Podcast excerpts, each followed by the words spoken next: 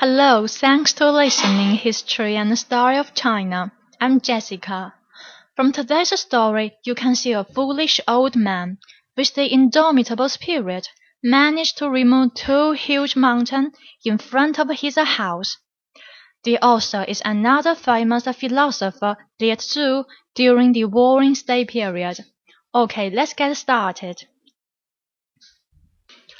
Once upon a time there was an old man. People called him Mr. Fool. Now he's almost ninety years old and enjoy a peaceful life with his family. But a problem had been hanging over his head for a long time.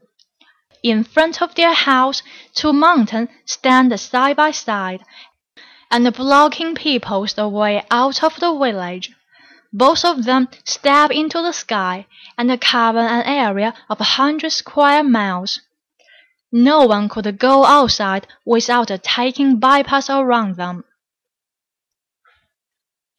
One day the old man gathered the whole family member and says, I have been thinking about this for a long time. The two mountains have made too much trouble for us. I can't stand this any longer. And how about this? Let's work together to remove those the awful mountain in front of us. Everyone nodded his agreement, except the old man's wife. She raised her eyebrows and said, You can do nothing with that tiny hill over here, let alone those two huge mountains. And let me ask you this. How about the large amount of soil and stone you will take from the mountains? You can't just simply throw them away. Everyone answer, we can work together and take the stone to the nearest seashore. Since then, the whole family set to work to remove those mountains. They shoveled the stone and the soil into the basket. As the every basket is completely full, they carry them toward the seashore. Even though it is nearly seashore, it takes them half a year to make a round trip. The work is extremely hard, but they get a new helper, a widow and her son who live next door. But their work is not appreciated by everyone. A well-educated man called Mr. Smart believe that the idea of removing mountain is absolutely ridiculous. One day he happened to see Mr. Fool, who is heading to the mountains.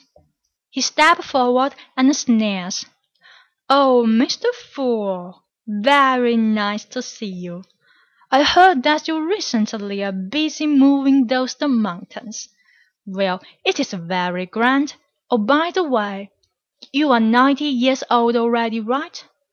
But you wanna get rid of mountain in rest of your life. It is silly, isn't it?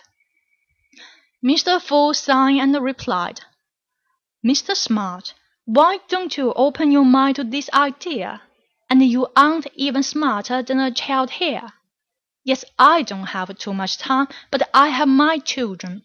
My children have their children, and their children will have their kids. Generation after generation, our work go on and on. But the mountain cannot grow up a little bit. Our offspring can keep doing our work until one day the mountain perish into a plain.